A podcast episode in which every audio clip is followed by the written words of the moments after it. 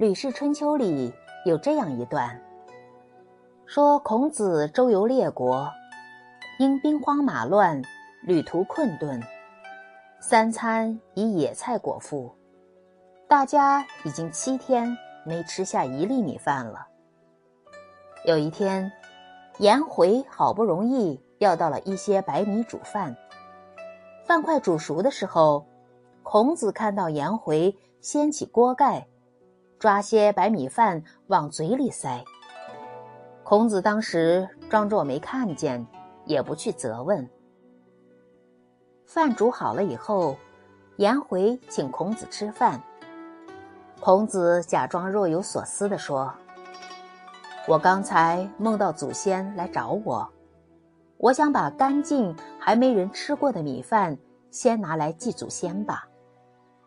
颜回听了，顿时慌张起来，说：“不可以的，这锅饭我已经先吃一口了，不可以祭祖先的。”孔子问：“为什么？”颜回涨红了脸，怯懦地说：“刚才在煮饭的时候。”不小心掉了些灰在锅里，染灰的白米饭丢了太可惜了，只好抓起来先吃了。我不是故意把饭吃了。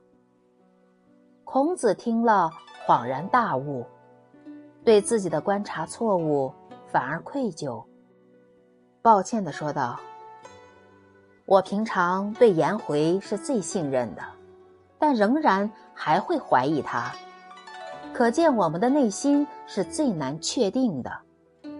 弟子们，大家记下这件事情。要了解一个人，还真是不容易呀。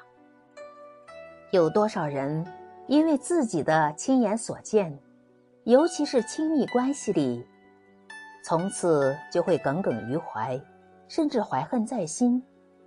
可悲的是，到死都不知道，其实。是自己看错了。